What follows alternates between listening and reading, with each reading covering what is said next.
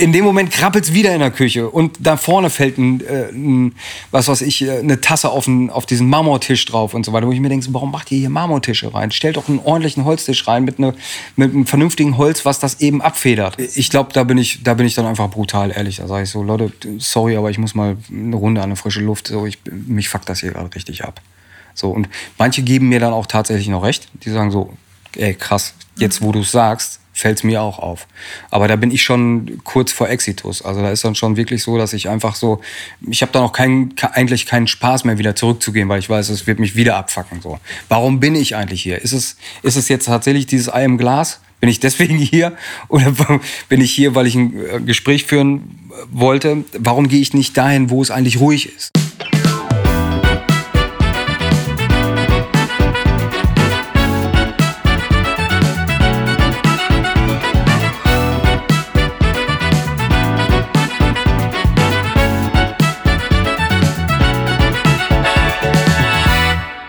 Moinsen und herzlich willkommen zu einer neuen Folge von Sensitiv Erfolgreich, der Mann, der beides kann.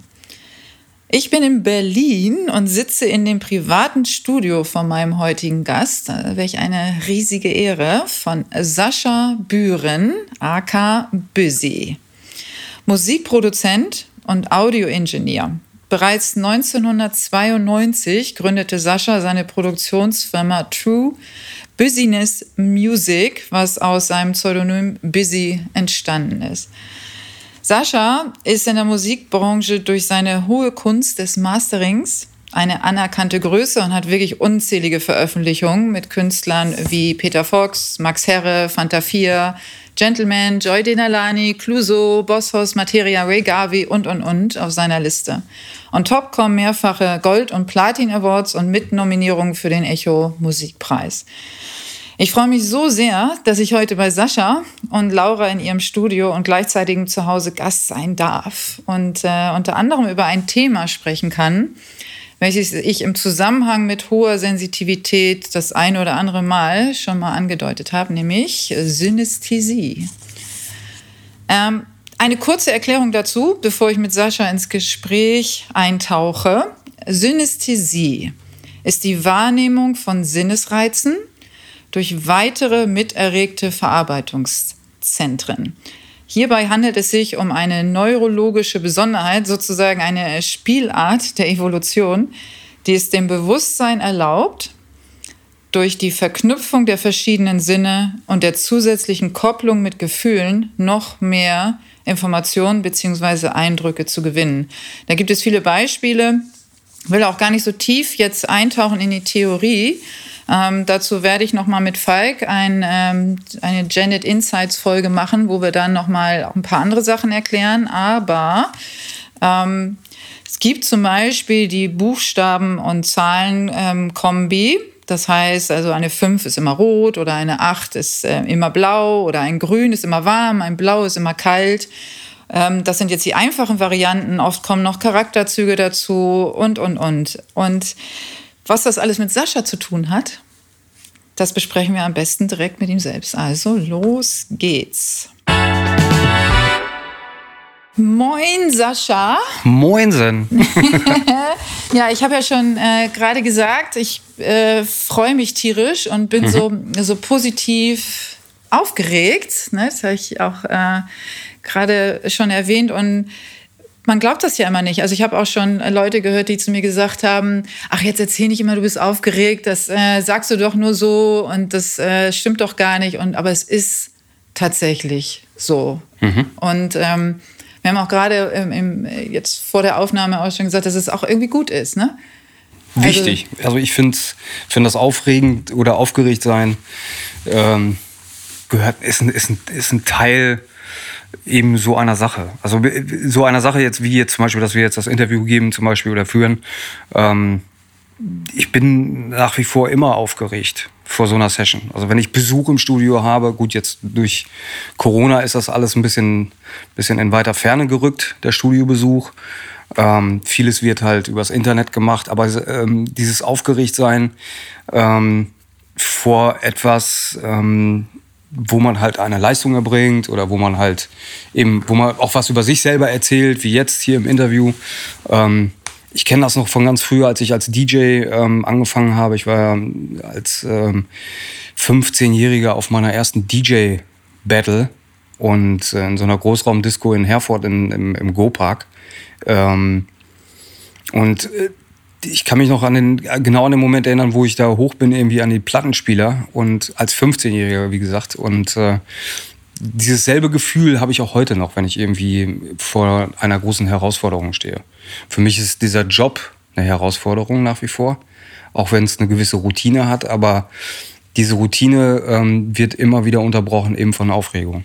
So, und die auch vielleicht auch dazu führt, dass es zur Höchstleistung bei mir kommt. Weil ich, ich bin zum Beispiel ein Typ, der sehr gut mit Stress umgehen kann. Je mehr Stress ich habe, umso mehr bin ich aktiv. Umso mehr Höchstleistung kann ich, kann ich bieten. Also ich erlebe das oft, ähm, zum Beispiel in der Zeit, wo wir noch das große Studio noch hatten, ähm, da haben wir ähm, Band-Recordings gemacht. So, da ist dann so, dann bist du von morgens bis abends damit beschäftigt, Mikrofone aufzustellen, das Pult vorzubereiten, die Session vorzubereiten. Der Künstler kommt ins Studio, Vorgespräche laufen. Ähm, vielleicht sind es Künstler, die du vorher noch nie persönlich getroffen hast. Wir haben Superstars da gehabt, ob Swiss Beats war, Walker Flocker Flame, ähm, A-Boogie und diese Typen, die, äh, die kennst du eigentlich auch tatsächlich nur aus Instagram oder von irgendwelchen Musikvideos und so weiter. Und wenn die dann plötzlich da sind, so, dann ähm, was macht das mit einem so? Und das, ja, das ist, ist, bei mir krass, ne? ja, ja, ist totale Aufregung. Und ähm, krasserweise ist es aber auch tatsächlich andersrum genauso. Die sind auch aufgeregt und die sind dann auch so, oh Gott, ey, wo komme ich jetzt hier hin? In, in, was für ein Studio bin ich jetzt? Oder in ja, die sind ja auf der anderen Seite auch in dieser Drucksituation ja, und das unterschätzt man ja auch total. Man denkt immer, also gerade so im Musikbusiness, du bist jetzt äh, Musikproduzent und Engineer und man denkt immer so, ey, ähm, mit deinem Namen und dem, was du alles schon gemacht hast, du bist bestimmt total cool und abgeklärt und du hast mit den Größten irgendwie gearbeitet und ähm, oder die Größten kommen zu dir und man denkt, hey, ja, die machen das alle so easy peasy und äh, locker flockig äh, leisten die das einfach und mhm. machen das so aus dem, schütteln das so aus dem Handgelenk. Und es wird total unterschätzt, dass ja gerade in, in solchen kreativen Branchen und in diesem, in diesem Business dass es ganz, ganz viele unheimlich sensible, voll sensitive Menschen gibt, weil diese, diese, dieses Gefühl für Musik, ne, und da kommen wir natürlich gleich ähm, auch auf, auf dich und dein, deine Kunst sozusagen, ähm, erfordert einfach ein hohes Maß an ausgeprägten ähm, Sensoren. Und das hat, hat natürlich auch was mit dir als Mensch zu tun und ja. nicht nur mit einer sachlichen ähm, Fähigkeit sozusagen. Ne? Total. Also wie gesagt, ähm, diese Haus Herausforderung, die ist, die ist ähm, immer da und, und, und wie gesagt, dieses Aufgerichtssein, das legt sich irgendwann auch. Also es ist so, wir haben jetzt eine besuchte Session haben wir jetzt hier im neuen Studio gehabt. Das war ähm, für das neue Album von der Michelle. Ähm, das hat Peter Plate ehemals Rosenstolz, Ulf Leo Sommer. Die haben es geschrieben, produziert und äh, ich war mega aufgeregt, weil ich mir dachte so, Alter, die kennen nur dein altes Studio, die kennen dieses alte Raumschiff, wo du reingekommen bist irgendwie und du standst auf so einem Balkon und hast unten auf die ganze Technik drauf geguckt und hier ist es plötzlich ein Wohnzimmer. Und ähm, diese Aufregung war eigentlich völlig im Nachhinein völlig unbegründet, weil die kamen hier rein und sagten, Alter, was für eine geile Bude ist denn hier das eigentlich? da war die Musik erstmal total nebensächlich. Da mhm. wurde erstmal über das Gebäude irgendwie philosophiert, wie alt das Gebäude ist, wie lange das hier schon existiert. Und witzigerweise kam raus, dass wir quasi Nachbarn sind, dass wir Luftlinie 200 Meter voneinander entfernt wohnen. Ähm, und somit hat man sich dann erstmal irgendwie über Nachbarn unterhalten, irgendwie. Ähm, wer ist im direkten Umfeld und so weiter. Und ähm, dann, wie gesagt, passiert dann erstmal wieder so dieses, dann sind die aufgeregt. Hm. Dieses, wir spielen dir jetzt als allererstes oder, äh, oder das erste Mal einen Track aus dem Album vor, der, der uns sehr wichtig ist und wir möchten deine Meinung dazu haben. Zack, bin ich wieder aufgeregt.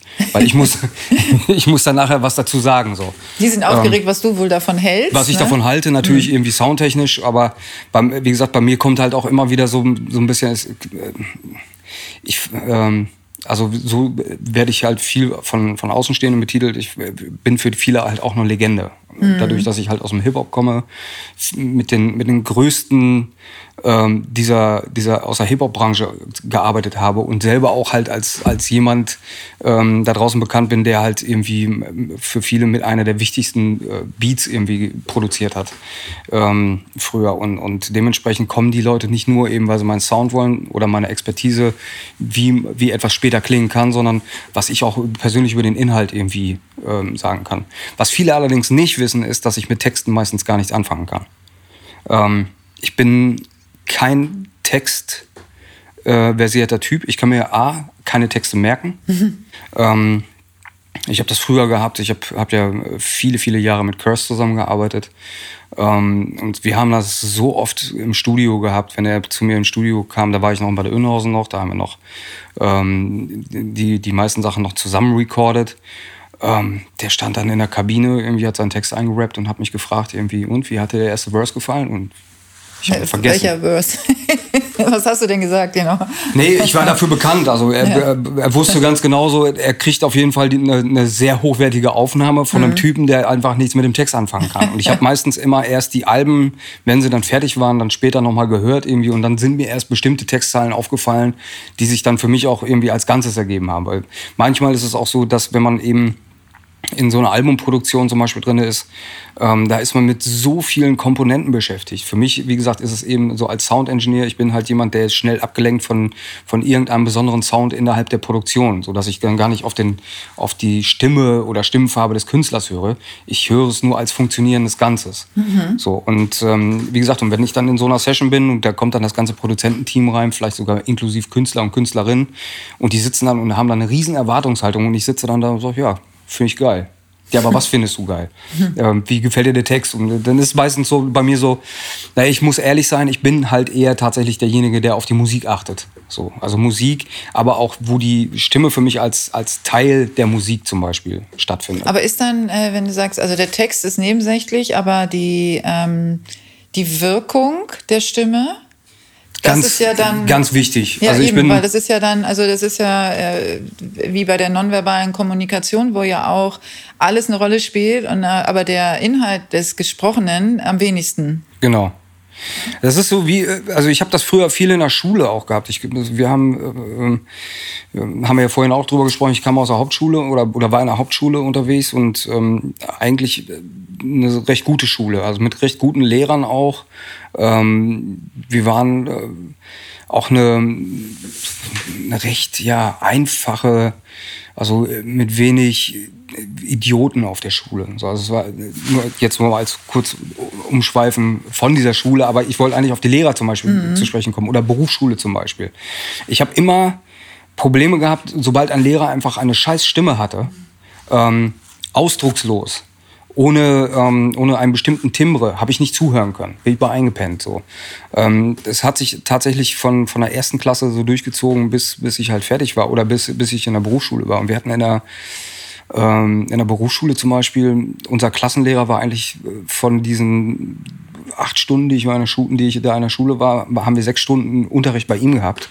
Und es war ermüdend. Ähm, konnte dem Typen einfach nicht zuhören, weil er einfach keine Sprecherstimme hatte. Mhm. Ähm, habe dann auch erst später durch eben durch den durch den äh, kompletten Umstieg oder beziehungsweise von der normalen Berufswelt ins ähm, in, die, in, in diese Musikwelt später erst festgestellt, was es denn eigentlich ist und dass es Leute gibt, irgendwie, denen ich verdammt gut zuhören kann ähm, obwohl ich im Nachhinein gar nicht weiß, worüber die gesprochen haben. Aber es ist tatsächlich einfach nur, ich höre dieser Stimme einfach sehr, sehr gerne zu. So. Ähm, ich hatte zum Beispiel einen Fall gehabt, im, im, als ich noch äh, berufstätig war, war ich im Außendienst für Mediamarkt unterwegs und, und habe Kabelanschlüsse repariert und, oder Kabelanschlüsse gelegt, Satellitenanlagen aufgebaut. Und ich kam eines Tages zu einem Kunden und ähm, der guckte mich irgendwie an und sagte, Sie sehen aus, wenn Sie, als wenn Sie Hip-Hop-Musik mögen. Und ich so, ja, in der Tat. Ähm, kennen Sie sich da aus? Und ich so, ja, witzigerweise kenne ich mich da ziemlich gut aus, weil ich ähm, produ produziere sowas auch selbstständig. Und dann macht der ähm, macht er seinen, seinen HiFi-Schrank auf, legt eine CD rein, drückt auf Play, dreht die Anlage voll auf und es geht so ein, geht so ein, so ein Song los. Ähm, erinnerte mich direkt im ersten Moment an den blonden Hans von der Reeperbahn. Das war damals, wo Hans Albers mhm. äh, Sprachsamples benutzt worden sind und irgendein Typ in Hamburg hat daraus eine Produktion gemacht und so, bam, bam, bam, bam.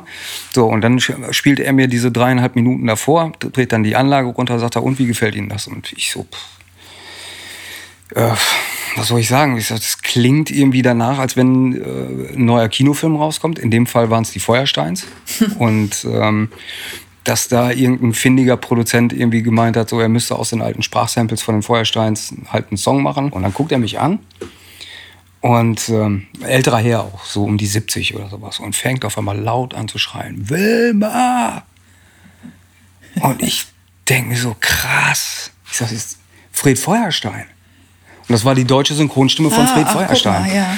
Und ähm, das war nämlich krass, weil ich, bevor dieses, dieser Moment war, der war total interessiert an meinem Job. Der saß, holte sich seinen Hocker auch dabei, guckte zu, wie ich die Antennendose aufschraube, Messgerät anschließe, irgendwie die ganzen Frequenzen durchteste und äh, unterhielt sich halt mit mir und wie gesagt dann aus dieser Unterhaltung heraus machte er halt dieses dieses Ding an und da habe ich ähm, das erste Mal eigentlich bewusst auch gemerkt dass dass mir Stimmen einfach ähm, sehr gefallen so ähm, auch heute, witzigerweise, habe ich äh, gerade mit einem Typen zu tun, mit dem habe ich jetzt ähm, zwei Songs tatsächlich im Mastering begleitet. Äh, Martin Kautz. Martin Kautz ist ähm, die Stimme von Darth Vader. So. Ah, und okay. als ja. er mich damals anrief und fragte, ob ich Bock hätte, seinen Song zu mastern, ähm, war dann so auch, haben sich plötzlich zwei, zwei Väter unterhalten. So. Er ist Papa, irgendwie hat einen kleinen Jungen, beide sind ziemlich gleich alt, auch wie mit meinem auch. Und ähm, so kamen wir irgendwie ins Gespräch und innerhalb des Gespräches kam dann heraus, dass er eine der bekanntesten Synchronstimmen Deutschlands ist. Und witzigerweise haben wir uns beide am Telefon unterhalten, als würden wir uns schon Ewigkeiten kennen. So. Glaubst du denn, also wenn, wenn man da jetzt mal hintersteigt, ne? also hinter dieses Gefühl, ähm, dass das, also woher eine Stimme kommt, ähm, dass du das erkennen kannst dadurch. Also, äh, weil es gibt ja Kopfstimmen, es gibt äh, Herzstimmen, Bauchstimmen und ähm, dass vielleicht auch du durch diese Stimmlage, die jetzt der hat, ähm, eine, eine Herzverbindung oder irgendwie eine, eine Verbindung spürst, weil ihr aus, der, aus einer gleichen Intention heraus redet? Das kann gut sein. Also es ist auf jeden Fall so, ähm, ich komme aus Ostwestfalen, bin ja eigentlich ein sturer Ostwestfale. Das wird uns ja nachgesagt. Und witzigerweise ähm, bin ich eben nicht so ein typischer Ostwestfale. Ich komme ziemlich gut mit anderen Menschen klar. Ähm, und kann mich aber auch tatsächlich auch auf, auf das Gegenüber sehr gut einstellen. Also mhm. einstellen in Form von ähm, nicht anpassen, sondern da ist tatsächlich irgendwas, was mich zu dieser anderen Person verbindet. Das ist auch sehr, sehr persönlich ist, auch in der Studioarbeit halt auch. Ich habe aber auch immer grundsätzlich so, ich bekomme zig Anfragen, wo Leute sagen, ja, ich würde ganz gerne einen Song produzieren oder beziehungsweise würde einen Song bei dir recorden. Ähm, kannst du dir das vorstellen und kannst du auch selber auch ein Beat dazu beisteuern? Und da wiegel ich meistens schon im Vorfeld ab, weil mir das zu persönlich ist. Weil ich habe immer Songs produziert für Leute, mit denen ich auch einen persönlich guten Draht habe, mit denen mhm. ich auch eine Verbindung irgendwie aufbauen kann. Ist das vielleicht eine Ebene, die, die man gar nicht so richtig erklären kann, sondern die man nur fühlen kann wahrscheinlich, ne? Ja, auf jeden Fall. Also es ist natürlich schon so, ich merke das ja auch direkt im ersten Moment, wenn ich eben Leute ins Studio lasse oder zu mir nach Hause. Mhm. Also es ist ja, das Studio ist seit fast 25 Jahren dieser Lebensmittelpunkt. So. Ich bin jetzt, muss ich auch noch mal kurz ausschweifen, irgendwie, ich bin froh, dass ich kein externes Studio habe wo ich morgens irgendwie zur Arbeit gehe und mhm. abends dann abschließend nach Hause gehe. Ich bin jetzt aber hier freier. Nichtsdestotrotz, jeden, den ich jetzt hier einladen würde oder beziehungsweise der sich selber einlädt, weil er sagt, ich will eine Session bei dir machen und so weiter, ich gucke mir das schon ganz genau an, wer hier reinkommt. Wie oder was passiert bei dir, wenn du merkst, du möchtest nicht, dass die Person zu dir nach Hause kommt? Was, ähm, was passiert bei dir? Kannst du das beschreiben? Ich glaube, das sind mittlerweile auch die, diese Antennen, die man aufgebaut hat, weil im Musikbusiness viel mit Quatschköpfen zu tun hat. Ich bin ja eher so ein Typ, so Action speaks louder than words. Mhm. Ähm, lass uns nicht um den heißen Brei rumreden. Lass uns einfach loslegen. Lass irgendwas machen oder sowas. Und wenn ich dann halt merke, irgendwie, ich äh, kriege irgendwelche Informationen, du musst das und das Album machen und dann will er mir dazu eine riesen Vorgeschichte erzählen, wie das alles entstanden ist und so weiter. Und ich selber einfach merke so, ich bekomme so ein Unlustgefühl. Die Frage wäre dann wahrscheinlich eher, wie schaffst du es, Nein zu sagen, mhm. tatsächlich. Und wie schaffst du es, dich davon abzugrenzen? Das ist äh, die viel wichtigere Frage, anstatt jetzt zu sagen, oh, der grenzt sich ab, der arrogante Sack, ne? sondern mhm. eher, ähm, boah, super, aber wie kriegst du das hin? Also wie kannst du ähm, jemanden auf eine, eine freundliche und ähm, aber konsequente Art und Weise sagen, dass du nicht möchtest, dass äh, die Person zu dir kommt mhm. oder gar, wie, dass du nicht mit dieser Person zusammenarbeiten willst. Es gibt tatsächlich diese Momente, da bin ich auch gerade raus. Also ich, das ist auch ein Lernprozess gewesen über die Jahre, ein klares Nein zu sagen, indem man dem Gegenüber auch wissen lässt, nee, da habe ich keinen Bock drauf. Ähm, mhm, das hast du auch schon so gesagt? Ja, mhm. ja. Weil das ist ja auch das Ding, um da nochmal wieder zurückzugehen, wenn, wenn Leute halt eben von mir eine gewisse Ehrlichkeit erwarten, wenn sie hier hinkommen und sagen, wie gefällt dir der Song? Ich kann mhm. ja sagen so, ey, ich finde den richtig geil, aber es gibt auch so eine interessante Geschichte, die ich mit meinem alten Freund Götz Gottschalk zum Beispiel hatte. Als ich angefangen habe, im Profibusiness zu arbeiten, habe ich mit ein paar Typen zusammengearbeitet, die kamen ins Studio und da, da war das erste so, das gefällt mir nicht an dem Song, das gefällt mir nicht, nee, das finde ich auch scheiße, das finde ich so richtig scheiße. Und es hat Ewigkeiten gedauert, bis sie auf den Punkt gekommen sind, ob es auch was Gutes gibt innerhalb dieser Produktion. Zum Beispiel, dass denen die Bassline gefällt oder sowas. Und äh, Götz war zum Beispiel einer, der kam immer ins Studio rein, der hat auch die Situation gecheckt, hat immer geguckt, so wie ist gerade die Stimmung hier. Weil wenn du mit einem Künstler irgendwie, was weiß ich, sechs Wochen am Stück irgendwie jeden Tag zehn Stunden im Studio bist, hast du irgendwann eine Vollklatsche. So. Du nimmst dir die Eigenschaften von deinem Gegenüber an, da bist du nicht mit happy irgendwie, schießt dann mit deinen eigenen Waffen zurück. Also man kommt schon, es, es clasht auf jeden Fall. Aber das ist das, was Musik ja letztendlich auch besonders macht. Wenn Sachen nicht clashen, dann ist auch irgendwie, dann stimmt auch irgendwas nicht. Also es ist schon so, es, es muss halt auch diese Negativmomente geben. Aber dieser Moment, wenn Götz zum Beispiel ins Studio kam, ist das Erste, was er gesagt hat, gefällt mir schon ganz gut und hat dann immer erstmal die positiven Punkte rausgehauen. Und ich wusste, wusste dann, irgendwann wird, irgendwann er, wird er diesen Schnitt machen und dann wird er nur negativ rausballern. Aber das muss ich sagen, so, das hat mir ähm, einen ziemlichen Push gegeben, so für meine nachhaltige Karriere irgendwie, ähm, dass ich mir das auch ein bisschen mit angeeignet habe. Ich versuche immer erst irgendwie auch herauszufinden, so, wenn ich diesen Typen im Studio habe oder Künstlerin oder Künstler, was wollen die von mir hören oder beziehungsweise was erwarten die von mir und ähm, äh, vielleicht geht es auch darum, dass tatsächlich eben diese einmal diese komplette Nackenklatsche zu bekommen, so, dass sie mal aufwachen, dass es eben doch geiler geht oder dass es vielleicht am besten auch sein lassen sollten. Gibt's ja auch. Also das sind ja auch, ist ja auch eine Künstlerseele, ja. Ja, die eben auch sehr fragil ist. Also ja. wenn man ähm, etwas erschafft, was aus einem selbst herauskommt. Mhm. Ja, es ist, ob du jetzt ein, ein, Kunstwerk erstellst, also malst oder was baust oder so, oder eben auch ähm, ein, ein Musikstück, was tatsächlich vielleicht auch etwas sehr Persönliches ist, ein persönlicher Background oder etwas, was du möglicherweise selber schon mal angefangen hast zu produzieren. Ähm, oder oder also oder auch ein Gericht, was man jetzt kocht, was äh, irgendwie neu ist, was es noch nicht gab und du gibst es jemandem zum Probieren. Das ist ja so verletzlich. Voll.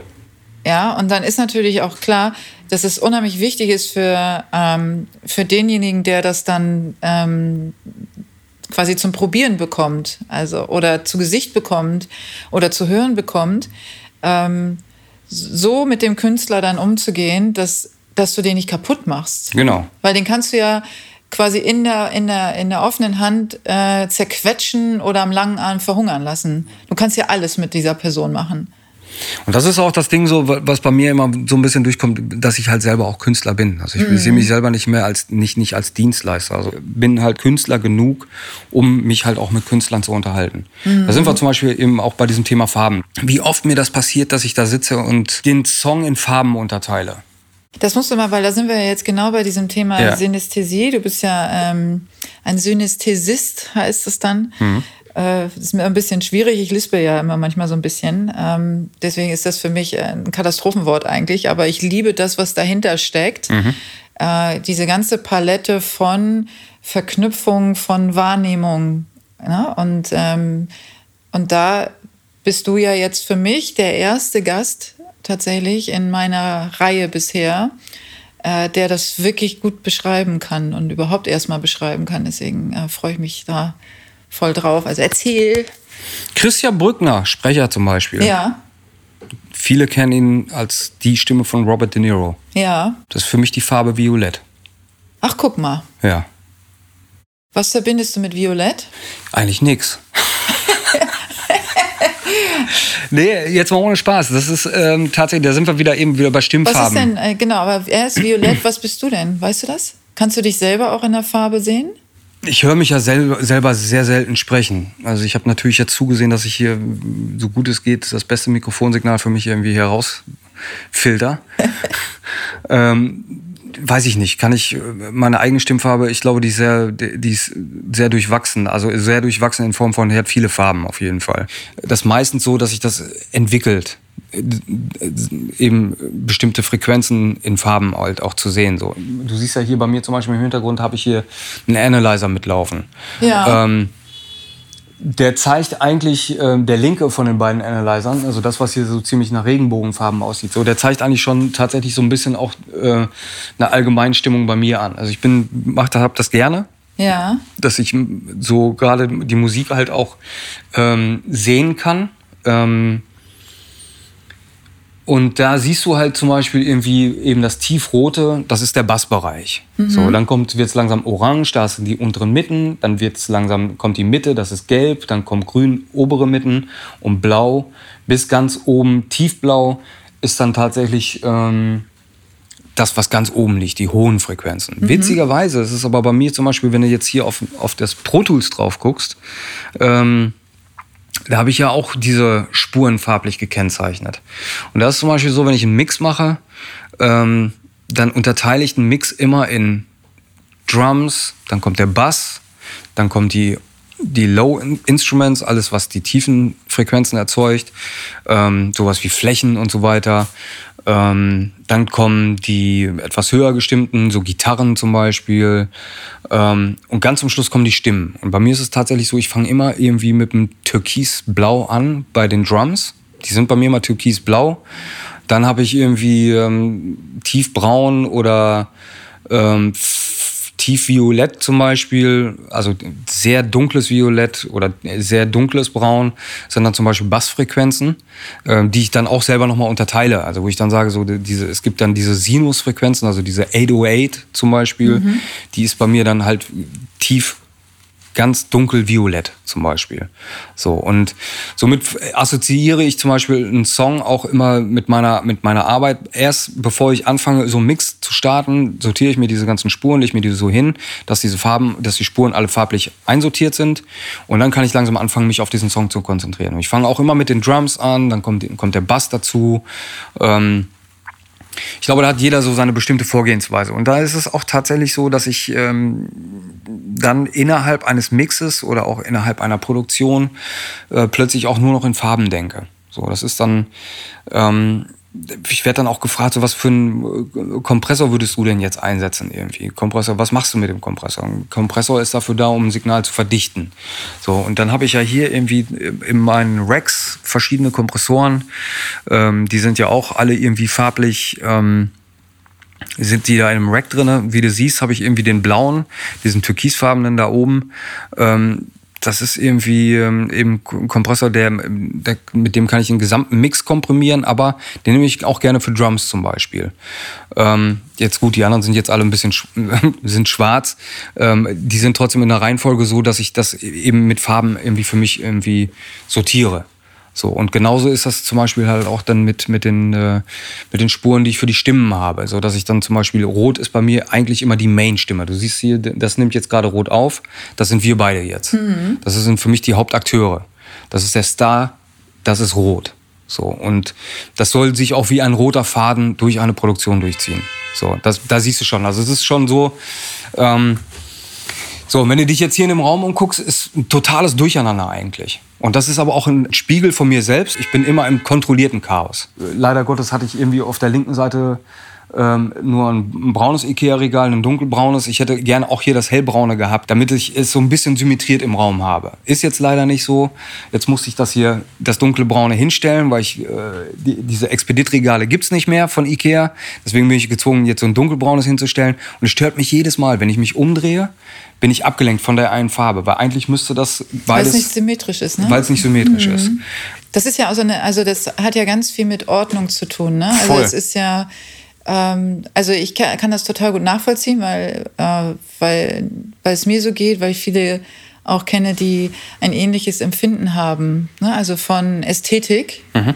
ähm, und äh, von, von Räumlichkeit, von Atmosphäre und von Unstimmigkeiten Ne? Und, ähm, und Farben finde ich halt äh, besonders interessant. Also mhm. ich liebe Farben und vor allen Dingen auch die Wirkung von Farben. Deswegen habe ich die ganze Zeit parallel jetzt auch überlegt, ähm, warum du wohl bestimmte Farben mit bestimmten Instrumenten verbunden hast. Mhm. Und vielleicht können wir da noch mal äh, nachhaken, weil wenn du sagst, auch eine die Main-Stimme ist mhm. für dich rot. Mhm. Und rot ist ja, also du hast roter Faden gesagt, aber rot steht ja auch für Signal mhm. natürlich, für Präsenz. Mhm. Ähm, und äh, also für wirklich Achtung, ich bin da. Genau.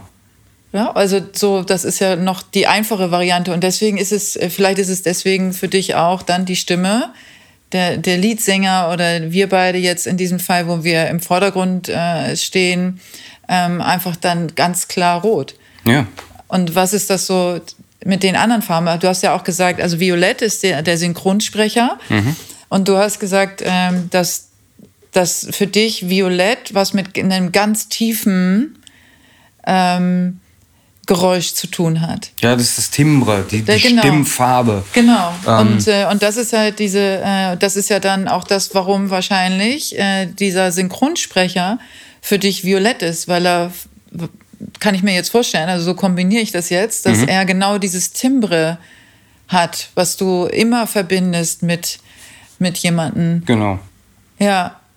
Deswegen, ja. also ich überlege gerade, vielleicht kannst du ja am Ende, vielleicht fällt dir ja noch ein, ich würde so wahnsinnig interessieren, welche Farbe du ähm, mir zuordnen würdest. Das äh, fände ich extrem spannend. Vielleicht fällt dir das ja noch, noch ein. Aber es ist so, ähm, weil du hast ja hier, ich sehe auf dem Bildschirm, da sehen natürlich jetzt die Hörer nicht, ne? Ähm, aber du hast es ja auch gut beschrieben, aber da ist jetzt eben Türkis und ein Braun und ein ähm, so ein, so ein Blau-Violett, ein helles Grün, ein mhm. dunkles Grün, ähm, dann ein dunkles Rot und wieder ein helles Grün. Und wofür steht das helle Grün? Was ist das? Helle Grün nutze ich eigentlich sehr gerne für, für Gitarren auch. Also ja. da, wo halt so ein bisschen Obertöne mit drin sind. Also wo, äh, muss ich ja auch dazu sagen, als alter Hip-Hopper, ich konnte nie richtig was, also früher zumindest in meinen Anfängen, ich konnte nichts mit Gitarrenmusik anfangen. Das mhm. war für mich so, boah, ja, ein rotes Tuch. Ja. So, das war meine ganzen Jungs in der Schule, die standen auf ZZ Top, Billy Idol und diesen ganzen Mist irgendwie. Alles so, was Gitarren war. Und das Einzige, woran ich mich anfreunden konnte, was mir ein, siehst ein grünes Signal gegeben hat, das waren eher so Rhythmusgitarren. Mhm. Und da war bei mir zum Beispiel The Police mhm.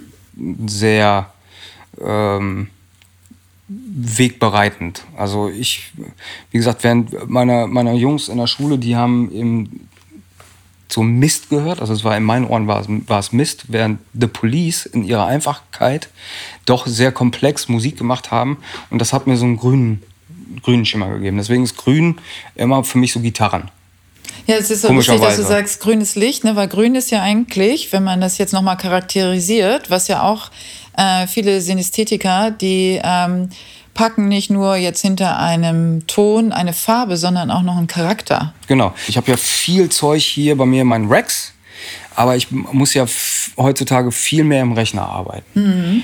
Und im Rechner arbeiten äh, bedeutet auch eine gewisse Art von Freiheit. Das heißt, äh, heute ist es mir möglich, mit äh, Plugins zu arbeiten, die den Sound eines bestimmten äh, Equalizers oder Kompressors oder irgendeinen Soundprozessor aus einer bestimmten Zeit irgendwie zulässt. Das heißt also, ich kann zum Beispiel ähm, ein alter Neve Equalizer, der liegt heute, was weiß ich, nehmen wir einen 1073 oder einen 1084, die liegen irgendwie preislich unerreichbar.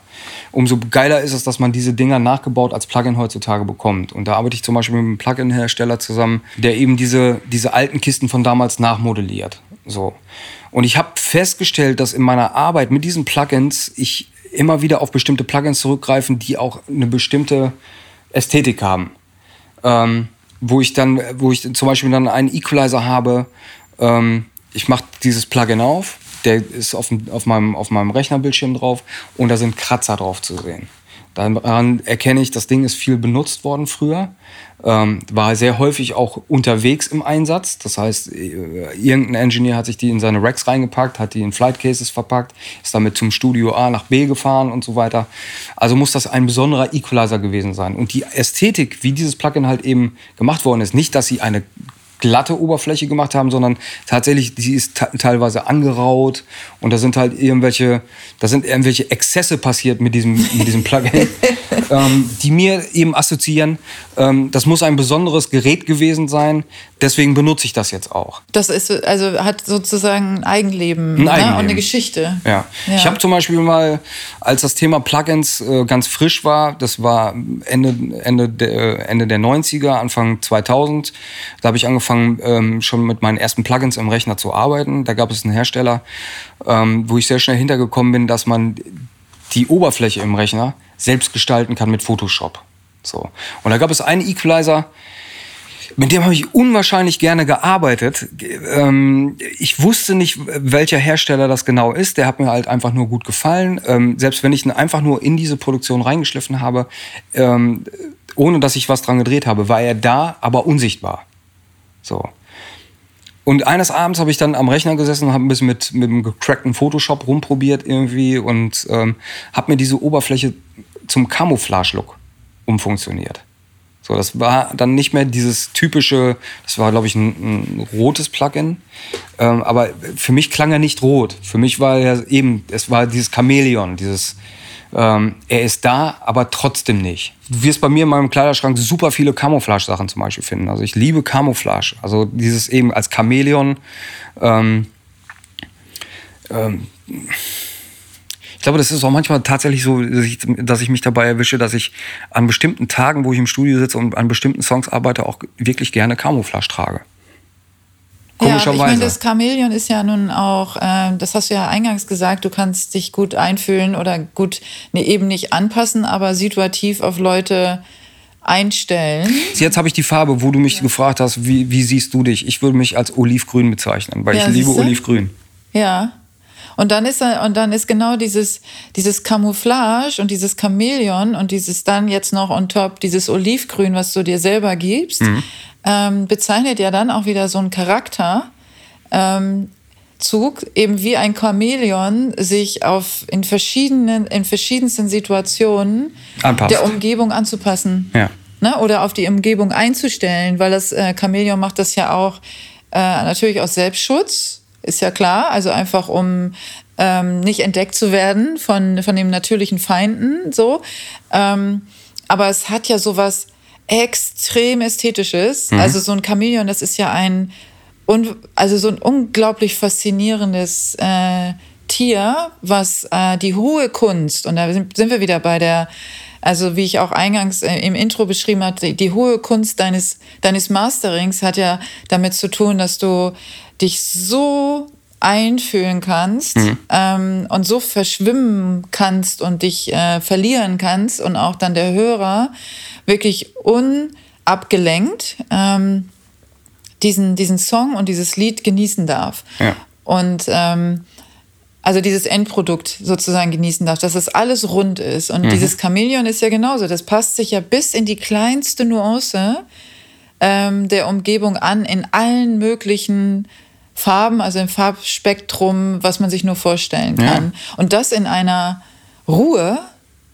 Also jeder kennt, hat doch schon mal ein Chamäleon gesehen und, ähm, und diese langsamen Bewegungen und dieses sich äh, so lang, diese, dieser Farbablauf, wer das schon mal gesehen hat, muss sich das unbedingt angucken, wie ein Chamäleon, wenn es die Umgebung wechselt, in welcher Ruhe und Entspanntheit sich dann die Farben mhm. verändern. Ne? Also so ganz ohne Stress. Und du hast ja auch gesagt, du bist so ein Typ, du, wenn du noch mehr Stress hast, ähm, und das glaube ich auch sofort, dass man dir das gar nicht so anmerkt, dass Richtig, du aber ja. innerlich ähm, zur Höchstleistung und, und alles abrufen kannst und dann diese ganzen Farben siehst und all sowas. Und deswegen, das passt total, es ist super rund. Ja. Und wenn du das ähm, auf auch andere überträgst, ne? also wenn du das jetzt nicht nur für dich erkennst, sondern dass du dann ähm, wie du jetzt den Sprecher, äh, den siehst du in Violett und wenn man da noch weitergehen würde, würde vielleicht auch irgendwann ein, vielleicht sogar ein Tier dazu auftauchen oder ein, ein Gefühl zumindest, eine Erinnerung, ne, wo du dich erinnerst an andere Situationen, an, mhm. äh, in, wo du, die du mit Violett und mit dieser Stimmlage verbindest. Oder? Genau. Das ist das Ding so. Und ähm, ich glaube, das ist das, das gut erklärt. Weil es in der Tat so ist, dadurch, dass ich als eigentlich als alter Hip-Hopper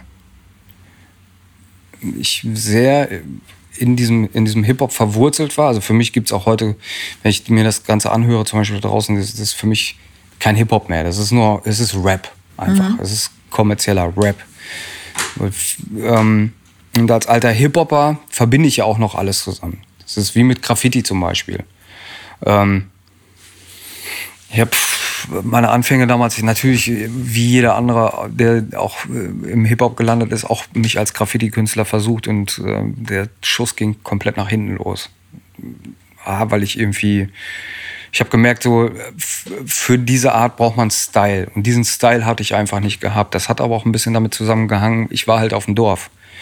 Ähm, da bist du sowieso immer noch als Jugendlicher auch immer in so einer, in, auf der Suche nach oder dich, du, du findest dich irgendwo. Was ich eben meinte, meine Jungs, die haben irgendwie ZZ Top gehört, äh, während ich The Police gefeiert habe. Plötzlich kommt The Message von Grandmaster Flash. Da konnten die alle nichts mit anfangen. Die wären dann eher schon so, ja, okay, mit The Police können wir uns noch anfreunden, aber was ist das denn jetzt? Mhm. Grandmaster Flash and the Furious Five The Message. Da war ich, wie alt war ich? Zwölf. So. Und da habe ich plötzlich gemerkt, so, da ist etwas, da habe ich richtig Bock drauf. Das, das hat sowas, also hat es vorher nicht gegeben, weil man es ja vorher nicht so bewusst wahrgenommen hat. Wie, wie, gesagt, wir hatten ja kein Internet, wir hatten ja nur erste, zweite, dritte im Fernsehen irgendwie und waren darauf angewiesen, was uns die öffentlich-rechtlichen irgendwie präsentiert haben. Ähm, und ähm, deswegen war es auch immer eine Art Camouflage eben auf dem Dorf. Es gab diese Momente, wo, wo ich wenn ich jetzt zum Beispiel, dann war ich ein bisschen älter, dann habe ich irgendwie mit 17, 18 ging es dann das erste Mal in Clubs. Und da war es dann so, du konntest früher nicht einfach so in den Club reingehen mit den Klamotten, die du tagtäglich auf der Straße hast. Du musstest dich abends schick machen. Das war dann Klar. eben diese Popper-Attitüde. Äh, ja. so. Dann hast du, weißt du, so einen Langhaarschnitt gehabt, irgendwie wie nee, Spando Popper, Ballet. Popper tolle. So, weißt du, Miami Weiß Klamotten ja. von C und A und sowas. Und ähm, das war aber nicht ich ich war eher tatsächlich dieser, dieser Jogginghosen-Typ so. Und äh, durch dieses DJ-Ding äh, konnte ich mich dann, musste ich mich auf einmal auch nicht mehr verstellen. Ich konnte das plötzlich sein, was ich bin als Künstler dann ja sowieso als du, kann, du, konntest dann immer als Ausrede nehmen, du bist ja Künstler. Mhm, ja. So. Ähm, ich gehe auch heute noch zum Gesprächen bei einer Bank oder was weiß ich, äh, Steuerberater oder sowas, dann gehe ich so hin, wie ich jetzt gerade bin, nämlich in ganz normalen Joggingklamotten irgendwie. Dann, ich verstell mich nicht mehr. Aber trotzdem bin ich das Chamäleon, was das alles mitspielt. So. wir müssen ja diverse Sachen müssen wir einfach mitmachen. So, so ist es. Ja, es ist ja die, also das, äh, das, das, das Wichtige ist ja, es gibt äh, ja diesen schmalen Grad zwischen ähm, mitmachen und sich abgrenzen. Das hatten wir ja vorhin auch schon, dass du ja in der Lage bist, dich auch abzugrenzen. Und trotzdem das Verständnis dafür zu haben, äh, dich auf bestimmte Sachen einzustellen und auch bestimmte Sachen mitzumachen, weil sie einfach jetzt für dich gesellschaftlich oder persönlich oder wie auch immer relevant sind. Hm. Ähm, was für mich ja wichtig ist bei dir noch durch deine Arbeit, natürlich, ist dein besonders ausgeprägtes Gehör. Mhm. Was natürlich dazu führt, dass du der bist, der du heute bist. Wir haben hier auch gerade, ähm, wir haben hier neue Nachbarn zum Beispiel bekommen, die sitzen jetzt hier über uns, das ist eine Internet-Company. Ähm, und anscheinend haben die einen Rechner am Netz, der immer läuft. Und wenn hier abends Feierabend ist, meine beiden sind im Bett, ich mache hier zum Schluss die Lichter aus, ich stehe hier im Wohnzimmer und ich höre es an einer bestimmten Stelle, höre ich die Festplatte brummen von oben. Und wir müssen uns vorstellen, das ist ein, das ist ein denkmalgeschütztes Haus von 1899. Die Decken sind schon sehr, die sind gut, gut gedämmt auf jeden Fall. Die sind erstmal natürlich sehr hoch. Sehr ne? hoch also wir ja. sprechen hier von einer Deckenhöhe von 3,95 Meter. Ja, exakt. genau, 4 Meter hätte ich jetzt auch gesagt. Und, äh, und dann natürlich äh, mit dem schweren Stuck und, ähm, und, und den, den dicken Decken. Also ja. ja Das Mauerwerk ist tatsächlich sehr brutal hier. Also wir sind ja auch in dieser Studioplanung hier, dass wir äh, nächstes Jahr das neue Studio bauen. Und da ist es so, dass der, der Statiker hier schon grünes Licht gegeben hat, dass wir hier 10 Tonnen reinhängen können. Also die werden hier nicht auf dem Fußboden nachher stehen, sondern die werden zwischen die Wände aufgehängt. Ähm, kurz abgeschweift, kommen wir nochmal auf diesen Serverplatz. Ich werde irgendwann die nächsten Tage zu einer Nachbarn oben hochgehen müssen und werde sagen, Leute, stellt das Ding irgendwo an eine andere Ecke oder seht zu, dass das Ding irgendwie entkoppelt wird vom Boden, weil ich höre es brummen. Niemand, auch dir würde ich dir jetzt sagen, stell dich mal hier da rein und hör mal, ob du es brummen hörst. Wirst du, du wirst es nicht hören, weil du wirst abgelenkt sein von dem Verkehr unserer Zweifachverglasung hier draußen. Das lässt noch eine Menge durch. Ähm, dann wird es vielleicht irgendwie jemand im Hof sein. Du wirst dieses Brummen nicht hören. Ähm, ich höre das die ganze Zeit, während, selbst während wir uns jetzt hier unterhalten. Was, wo ich noch mehr abgelenkt bin, ist dann wahrscheinlich noch, dass die Festplatte im Hintergrund immer die ganze Zeit mitrattert, weil wir hier gerade die Spuren aufnehmen. So. Ähm, das heißt also, ich bin tatsächlich, bin super schnell abgelenkt von irgendwelchen, von irgendwelchen Tönen. So, und diese Mücke, das ist dieser penetrante, okay, ich würde jetzt sagen, lass es ein 1 Kilohertz Ton sein oder sowas. Vielleicht einen kleinen Tucken drunter, 900 Hertz oder sowas. Das ist ja nicht ganz oben, weil ganz oben, dann wäre es richtig brutal. Das habe ich übrigens auch schon gehabt. In der alten Wohnung, in der wir vorher gewohnt haben, hatten wir einen Parkplatz zum Beispiel ähm, im Innenhof vom Innenhof. Da haben die Autos geparkt und irgendein Idiot hat so eine Marder. Äh, in seinen Motorblock eingebaut. Das heißt, da ist so ein Signalgeber drin, der einen Marder davon abhält, Kabel durchzubeißen im Auto. Weil mhm. überall drumherum hatten wir irgendwelche Eichen stehen oder Birkenbäume und so weiter. Ah, okay. Und das war ein Marder um, äh, wahrscheinlich da und die haben irgendein Stromkabel im Auto angefressen. Deswegen hat er eben diesen Marderpieper gehabt. Sobald dieses Arschloch bei uns direkt vor dem Balkon geparkt hat oder vor der Terrasse geparkt hat, wie war ein Erdgeschoss, ich konnte nicht draußen sitzen, weil dieses Auto Grund 11 Kilohertz Ton von sich gegeben hat. Keiner hat, wenn wir abends mal Besuch hatten, wir saßen aus dem Garten irgendwie gegrillt, keiner, keinen hat es gestört. Ich war abgelenkt. Ich konnte niemanden zuhören am Tisch, wenn wir, während alle Spaß hatten und, und äh, dumme Sprüche gekloppt haben, war ich der Einzige, der die ganze Zeit immer nur da gesessen hat und dieses dämliche Geräusch gehört hat. So. Das ähm, ist ja wirklich im Socializing insgesamt, äh, ist ähm, und das haben schon einige vielleicht nicht so extrem wie du, aber die sich von Geräuschen äh, und von Stimmen so leicht ablenken lassen, dass mhm. sie sich nicht mehr auf das Gespräch, in dem sie sind, konzentrieren können. Ne? Also genau. es ist ja so auch in, in Cafés und Restaurants und so, wo sehr viel los ist. Ähm, also zum, jetzt nimm einen Café, wo, äh, wo du zur Frühstückszeit oder Brunchzeit bist, wo permanent die Kaffeemaschine äh, läuft und, ähm, und Tassen und äh, Teller kloppen und, ähm, und Tür auf und zu. Ne? Das ist ja, das löst ja in vielen Menschen, die äh, ein sehr ausgeprägtes Gehör haben, da also die Sensoren, die, die Hörsensoren sehr äh, auf Alarmstellung sind. Und auch, ich habe es auch, dass ich zum Beispiel nicht selektiv hören kann. Ich kann das auch nicht wegschalten, mhm. sozusagen. Äh, dass es richtig Stress auslöst. Volle Kanne. Also wir haben hier einen, ich will den Namen nicht nennen, Frühstücksladen, der sehr bekannt ist, ähm, sehr teuer auch ist. Da wurde sehr viel Wert auf die Inneneinrichtung gelegt, viel mit Kacheln auch und so.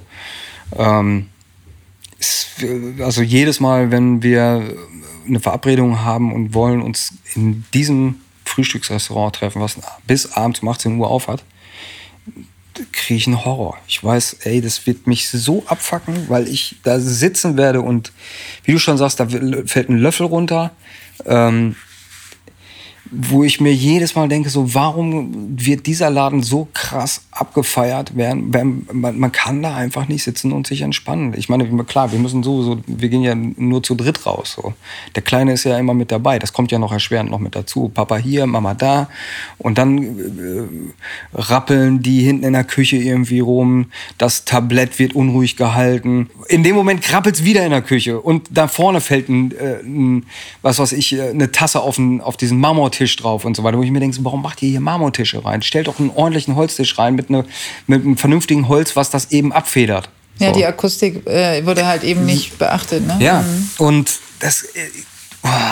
und Aber das, wie, ist das, wie ist das dann, wenn du, äh, wenn es dir eben zu viel wird und du kannst es nicht aushalten? Gehe ich raus. Und ähm, was sagst du dann? Also das ist ja auch das größte, größere Problem ja oft, ist äh, gerade in so sozialen Situationen mhm. Äh, von, von so Menschen, die dadurch so wahnsinnig gestresst sind, ist ja was tun. Ja, man ist verabredet, vielleicht sogar, also jetzt, äh, ob jetzt in, in, in einer Gruppe oder vielleicht mit einer engen Freundin oder vielleicht hat man sogar ein Date oder so. Und was tun? in der Situation? Ich glaube, da bin ich, da bin ich dann einfach brutal ehrlich. Da sage ich so, Leute, sorry, aber ich muss mal eine Runde an der frische Luft. So, ich, mich fuckt das hier gerade richtig ab. So, und manche geben mir dann auch tatsächlich noch recht. Die sagen so, ey, krass, jetzt mhm. wo du es sagst, fällt es mir auch auf. Aber da bin ich schon kurz vor Exitus. Also da ist dann schon wirklich so, dass ich einfach so, ich habe da noch kein, eigentlich keinen Spaß mehr wieder zurückzugehen, weil ich weiß, es wird mich wieder abfacken. So. Warum bin ich eigentlich hier? Ist es, ist es jetzt tatsächlich dieses Ei im Glas? Bin ich deswegen hier? Oder bin ich hier, weil ich ein äh, Gespräch führen wollte? Warum gehe ich nicht dahin, wo es eigentlich ruhig ist? Also mhm. ich mag tatsächlich ruhige Cafés, aber die sind mir dann auch wiederum zu langweilig. So, weil dann irgendeine so eine blöde Fahrstuhlmusik dann da spielt, irgendwie so möchte gern Jazz, ähm, wo dann so Hipster äh, wir machen jetzt intelligente Musik im Hintergrund. Weißt du, was ich meine? Das sind so. Ja, es gibt so viele, äh, also man unterschätzt das total, glaube ich auch. Also wer da nicht so, so empfindsam ist, ne, unterschätzt total, was alles Geräusche macht. Voll. Dass, äh, dass es so, so, so viele Geräuscheindrücke. Ich habe zum Beispiel ein ganz interessantes ja. Beispiel. Ich war 2007 war ich das erste Mal auf Ibiza eine Insel, mit der ich einfach nie in Verbindung gebracht werden wollte, weil das auch einfach nicht so mein. Mhm. Ja, es war einfach. Es, also es. Ibiza stand für mich immer für Techno-Partys, abgefuckte Partys und, und, und, und, und. Aber also nicht das, wofür ich eigentlich stehe. Hip-Hop. Hip-Hop ist für mich dann New York eher, Bronx, Brooklyn, mhm. Harlem, mhm. wo ich den Stadtteil, muss ich ehrlich sagen, auch nie war. Also aber weißt du, was ich meine? Ja, okay, aber es ist dann diese äh, Assoziation, die du visuell aufgenommen genau. hast durch, ähm, äh, durch Filme und, und Nee, auch oder, so eben durchs so, Dasein. ich war ja nur mehr, mehrfach in New York irgendwie, aber ich mhm. habe es leider nie geschafft, irgendwie nach, ja, in, in, die Bronx mhm. zu kommen. In die Bronx, mhm. ähm, wo ich da Freunde hatte. Also es war auch meistens eher so, dass die gesagt haben, nee, ich komme lieber zu dir runter nach Manhattan. Ähm, ja, muss jetzt nicht extra hochkommen hier. Okay, aber Ibiza? So, und Ibiza war es echt so, bin da hingekommen und vom ersten Moment an fand ich die Insel total geil. Aber ich merkte so, also wenn, wenn es mein Ibiza ist, dann ist es nicht mein Techno-Ibiza, sondern dann ist es eher so das Gechillte. Mhm. So eher so dieses Abhängen in der Sonne, eine Kava schlürfen. Und dann saß ich äh, an einem Abend, das war irgendwie so eine Bar draußen am Hafen da war äh, der Plattenladen vom Pascha. Also das Pascha ist ja dieser Club. Ja, ja. Mhm. Ich wusste zu dem Zeitpunkt noch nicht mal, was Pascha war, weil in dem Club war ich selber nie drin. Ja. Ähm, ich saß aber, wie gesagt, vor diesem Plattenladen vom Pascha und es lief eine CD oder es lief Musik und ich habe da zugehört und dachte so, Alter, hey, das ist, das ist genau das, was du mit dieser Insel in, in, in Verbindung bringst. Gechillte Musik, elektronisch, das, was da lief, war so eine Mischung aus, kennst du Bayern 3 Space Night zum Beispiel? Nee. Das läuft dann nachts irgendwie um 2 Uhr nach Sendeschluss mhm. oder sowas, laufen nur so Bilder von der NASA, wie die über die Planeten rüberfliegen, ah, okay, ja, über die Erde. ja, das ich und dann läuft dann so mal, ich, elektronische ja, Musik. Ja, mhm. und das habe ich da gehört und das hat mich so ich habe so krass abgefeiert, dass ich dann in diesen Plattenladen reingelaufen bin. Ich so, Alter, was ist das für eine Platte, die hier gerade läuft? Und er sagt zu mir, das ist Ibiza Global Radio. Das ist hier bei uns dieser Radiosender. Und die haben eine CD rausgebracht. Das ist eine Doppel-CD. Haben wir gerade frisch hier im, im Laden. Ich habe das Ding sofort gekauft, 25 Euro oder sowas. Und ich so, welches Lied ist das, was, was, was jetzt gerade gespielt hat? Und also, das ist Strich 8 ich habe diese Strich 8, ich habe es nicht mehr aus dem Kopf bekommen. Ich bin nach Hause gekommen, Urlaub war vorbei und ich habe nur noch dieses eine Ding gehört, Strich 8. Und stellte sich heraus, dass es äh, eine Techno-Formation oder äh, Techno-Producer aus Pforzheim sind. Ähm, Afri Lounge. Und die haben so ein, haben von, von einem Techno-Producer, der sich Strich 8 nennt, haben die einen Remix gemacht und das spielte da irgendwie. Und somit habe ich diese Art von Musik wieder mit, dieser, mit der Insel in Verbindung gebracht und die Insel wiederum mit dieser Musik. Und irgendwie jedes Mal, wenn ich diese Art von Musik höre, verschlägt es mich wieder so traumisch, träumermäßig irgendwie so auf diese Insel, obwohl ich seit 2007 nie wieder auf dieser Insel war. Aber das ist zum Beispiel auch, äh, das ist so ein Klassiker und das äh, kennen tatsächlich ja viele Menschen. Das ist eine Form von Synästhesie, die, äh, die sicherlich einigen Menschen bekannt ist. Hm. Also mhm. Synästhesie ist ja auch keine Krankheit oder so. Mhm. Ähm, und es gibt Formen, die sind sehr ausgeprägt und Formen, die, äh, die wirklich viele, viele Menschen kennen. Und ein Klassiker ist tatsächlich dieses ähm, im Urlaub ein Lied gehört zu haben, was du so eng verknüpfst äh, mhm. mit dem Ort, wo du warst, dass jedes Mal, wenn du dann dieses äh, Lied hörst, dass du dann sowohl den Ort verbinden kannst, also du hast, du bist quasi wieder da, mhm. als auch den Geruch der dann da war, als vielleicht sogar auch das, ähm, den, ähm, äh, meinst was ich, Meeresrauschen oder, oder ähnliches. Mhm. Dass du wirklich das Gefühl hast, es durchläuft deinen Körper auf allen möglichen Sinnesebenen. Ja, ja, auf ne? jeden Fall. Ähm. Und das ist, das finde ich so faszinierend, ähm, weil das eben, das ist so bekannt, das kennen so viele, ähm, aber dass das eben auch auf ganz anderen, viel, vielen anderen Situationen auch ähm, passieren kann, also mit vielen anderen Situationen und auf viele andere Dinge mhm. zu übertragen ist. Und deswegen finde ich das so spannend, wenn du dann eben auch erzählst, wie vorhin mit den, mit den Farben und den Stimmen und, äh, und den, ähm, den, den Instrumenten und so, dann wird das nämlich auch nicht mehr so abstrakt plötzlich. Ist so, ist so. Und das hat auch so ein bisschen auch tatsächlich meinen Horizont auch so ein bisschen erweitert, weil wie gesagt, es war dieser Hip-Hop-Kosmos, in dem ich viele, viele Jahrzehnte bewegt habe. Jahrzehnte sage ich bewusst, weil ich ja quasi die erste Welle 82 mitbekommen habe. Dein Sohn sagt ja auch, du bist uralt, also von. Ja. ja. Hat er auch recht. Der hat einen alten Papa auf jeden Fall. ähm, diese erste Welle Hip-Hop 82, und das hat mich irgendwie bis Ende der 90er einfach ähm, viele Scheuklappen. Also ich bin sehr mit Scheuklappe durch die Gegend gelaufen. Für mich gab es nur Hip-Hop. Hip-Hop, alles, was damit zu tun hat. DJing, Graffiti, Breakdancen. Und das bin ich auch heute noch irgendwie. Also das ist für mich so, das muss so sein. Ähm, aber ich bin dann auch erst sehr spät, das kann Falk auch zum Beispiel bestätigen, so, ähm, dadurch, dass wir uns ja auch viel mit Samples auch beschäftigt haben. Erst, äh, es, da siehst du übrigens die, unsere, das ist so unsere Sample Library, Ultimate Breaks and Beats. Ähm, das ist ein Typ aus, oder sind zwei Typen gewesen in New York, die sich. Ähm, also in diesem äh, dunklen, was eigentlich hell sein sollte, IKEA-Regal ja. befindet sich, äh, befinden sich diese Samples, ja. Das sind diese, genau, Schallplatten nennt man so, ja. die Schallplatten. Ähm, ja, es gibt auch Leute, die hören zu, die vielleicht keine Ahnung haben äh, von, äh, von den bestimmten Begrifflichkeiten, so wie ich auch. Deswegen bin ich froh, dass, äh, dass du jetzt drauf gezeigt hast, damit ich weiß, was du meinst. Also viele werden, werden, werden den Begriff Schallplatte wahrscheinlich nicht mehr kennen. Sie kennen es jetzt wahrscheinlich unter, den, unter dem neuartigen Namen Vinyl.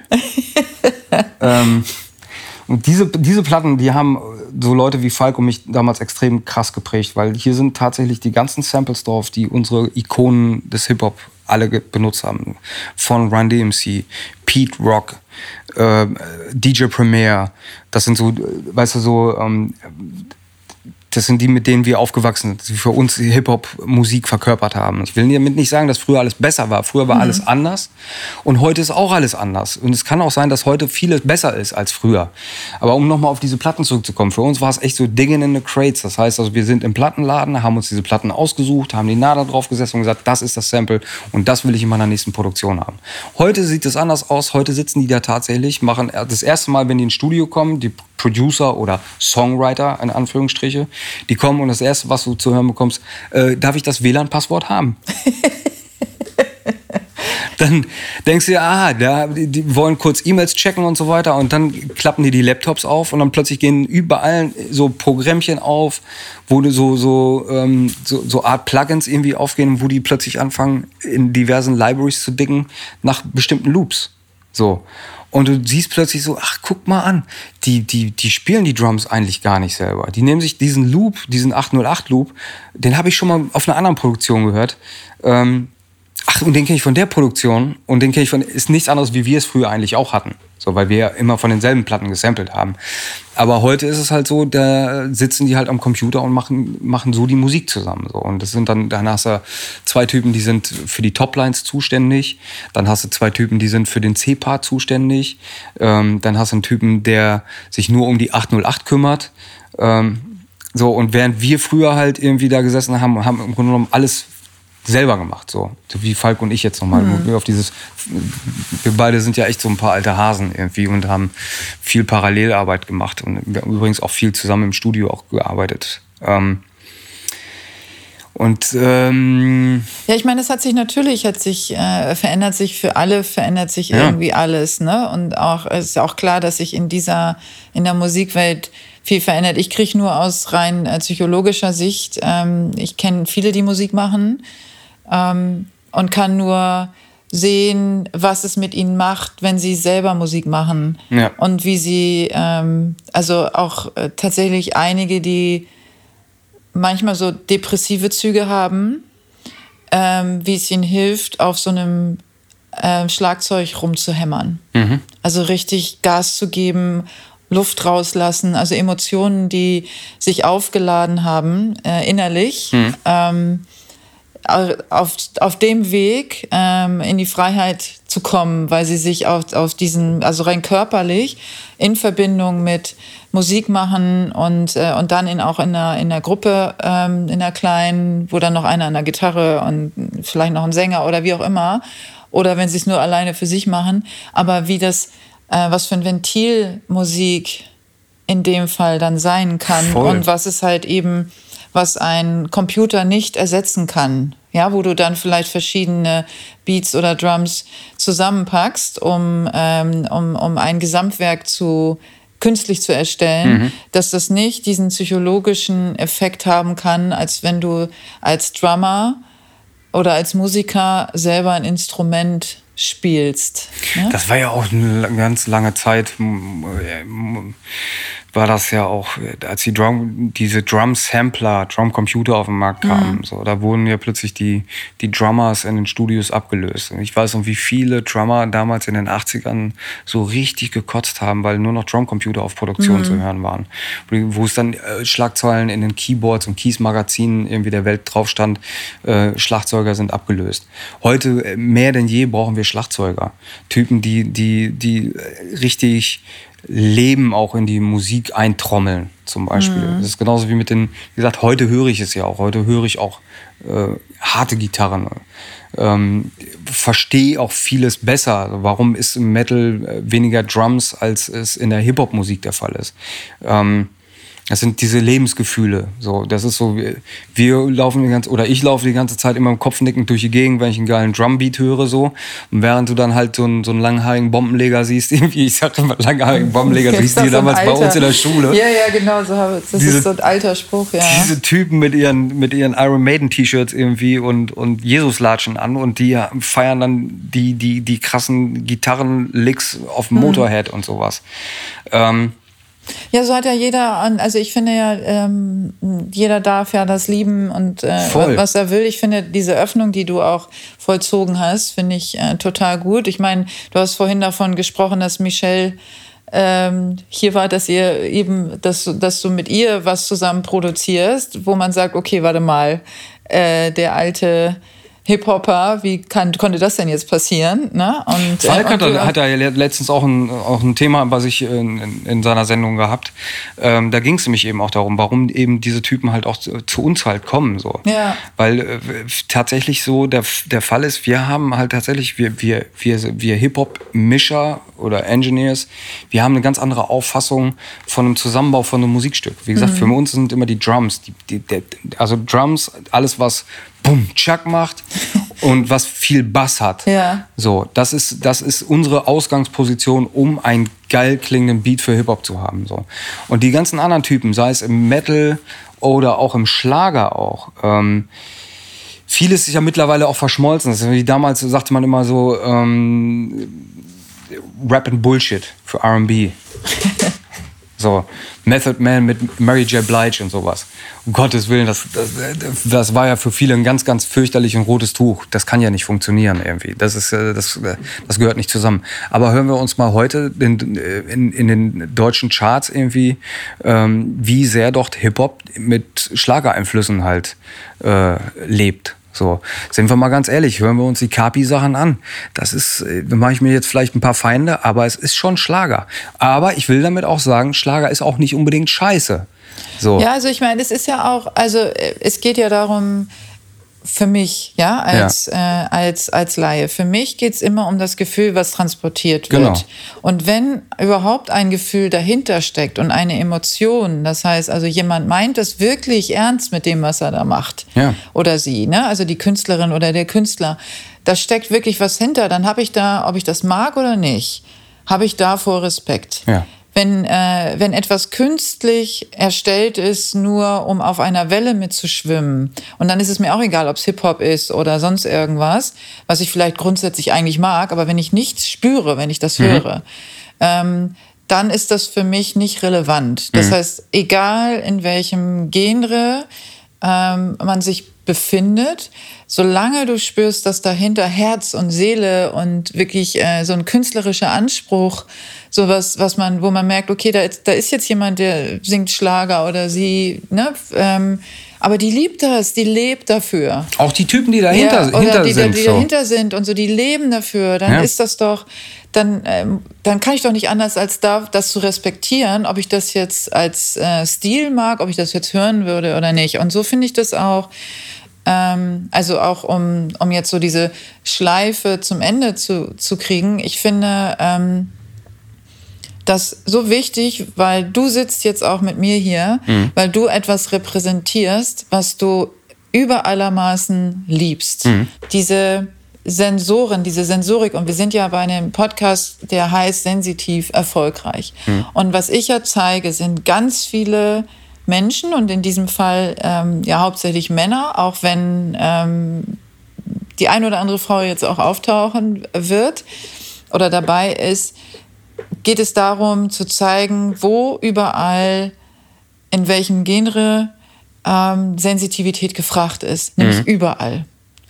Und äh, was man daraus machen kann, weil das, wo die meisten mit strugglen, äh, die äh, eine hohe oder auch nur eine überhaupt ausgeprägte Sensitivität haben, ist, äh, wie kann ich äh, damit leben? Wie kann ich da, da etwas draus machen? Wie kann das überhaupt akzeptiert werden? Weil es geht immer eher darum, verlacht zu werden. Hm. Du gehst da selbstbewusst mit um. Du sagst, okay, wenn ich jetzt so viele Geräusche höre, die mir auf den Sack gehen, gehe ich, ja, dann gehe ich aus dem Restaurant raus und so. Und es gibt aber äh, die Mehrheit der Menschen, die sich nicht trauen zu sagen, sie gehen raus, sondern die eher sitzen bleiben, aushalten, sich quälen, ja, ob jetzt am Arbeitsplatz oder im Privatleben. Und, ähm, und ich finde das so wichtig zu zeigen, erstens, äh, wie mache ich meine ausgeprägte Sensorik erfolgreich? Mhm. Also wie kann ich daraus, was kann ich daraus machen, als Beispiele zu nennen? Und wie gehe ich da überhaupt auch im normalen Leben mit um? Und äh, ich finde, das hast du jetzt wirklich sehr, sehr anschaulich auch erklärt. Jeder, der zugehört hat, wird merken, wie sehr du wirklich dafür brennst, für das, was du tust und was man eben an Sensorik dazu braucht. Und ähm, würde jetzt zum Beispiel, ähm, das mache ich immer ganz gerne auch so zum Ende, nochmal äh, dich fragen, was du vielleicht nochmal so ähm, loswerden möchtest und was so als, als Botschaft du oder als Plädoyer oder wie auch immer, was mhm. auch immer dir so einfällt, was du nochmal so rausschicken willst. Und wenn dir eine Farbe zu mir einfällt, dann sag es ansonsten. Ich glaube, das ist aber schon tatsächlich die Mischung deines Pullovers, deines, deines Hoodies und die Haarfarbe. Das ist so ein, so ein bisschen dazwischen, zwischen diesem Orangeton der Haare äh, und äh, dieses Ockergelb deines Pullovers. Das ist schon ganz gut beschrieben, das passt schon. Das ist, äh, ich hatte gehofft, dass du das sagst, weil ich bin ja ähm, auch Synästhetiker. Mhm und kann meine eigene Farbe, ähm, also mich selber mit Farben beschreiben und auch andere auch in Farben sehen, so wie du das äh, ja auch kannst. Und, ähm, und hätte das Gleiche gesagt oder sage das Gleiche. Und deswegen freue ich mich total, dass du, also meine Haare, wer mich noch nicht gesehen hat bisher, meine Haare sind rot. Und ähm, Und äh, also braun-rot und der Pulli ist genau dieses äh, Ockergelb und alles, was dazwischen sich das passiert mit an Orangetönen und so, das ist genau das. Also vielen Dank. Yeah. Ich ja. bin, äh, da, da wird es jetzt für mich rund. und jetzt bist du dran. Jetzt sag du noch mal, ähm, was würdest du gerne noch mitgeben an, an die, die uns da draußen zuhören? Nee, das Ding ist so tatsächlich, ich, das, da wollte ich dir eigentlich eben noch kurz ins Wort fallen. Ich glaube, die beste Umschreibung so, äh, ist für mich Punk sein. Ich bin, ich bin kein Punk. Ich mag Punk, diese typischen Punks mochte ich eigentlich nie so gerne. Das, was ähm, vielleicht auch mit dem Aussehen zu tun hat und so. Ähm, aber diese Attitüde, dieses ähm, vielleicht doch ein bisschen rebellieren. Ich mache das auch heute noch ganz gerne. Den eigenen Kopf durchsetzen. Den eigenen Kopf durchsetzen heißt einfach auch tatsächlich ähm, für dich auch einstehen. Wenn du tatsächlich der Meinung bist, dass das, das, was da draußen jetzt gerade passiert, nicht dein Ding ist, dann sag auch, dass das nicht dein Ding ist. So. Oder find für dich halt einfach da einfach den Weg zu sagen, so, ey, dann ist das halt so. Und dann muss ich da jetzt mit leben. So. Genau. Das war jetzt der, äh, der sinnvollste ja. Schlusssatz. genau. Ja, äh, gibt es, ich suche ja immer nach der, nach der Verabschiedung, die anders ist als Tschüss. Ähm, gibt es in, in deinem Dorf in Ostwestfalen, was man, irgendwas, was man zum Abschied sagt, außer Tschüss? Ja, offensichtlich nicht. Nee, also. Ähm, okay, dann lass uns beim Tschüss bleiben. Tschüss, ja, ist ein Tschüss auf jeden Fall bei uns ne? auch. Vielleicht ja. hau rein, Digga. Nee, ähm, hau rein, Digga, das seid ihr in Hamburg. Ja, genau. Ja. ja, schade. Aber gut. Mach's gut, du alter Sack. Ja. Das könnte ich jetzt zu dir sagen, aber nicht du zu mir. Also, also mach's gut, Digga. Yes, ja. Tschüss. Tschüss.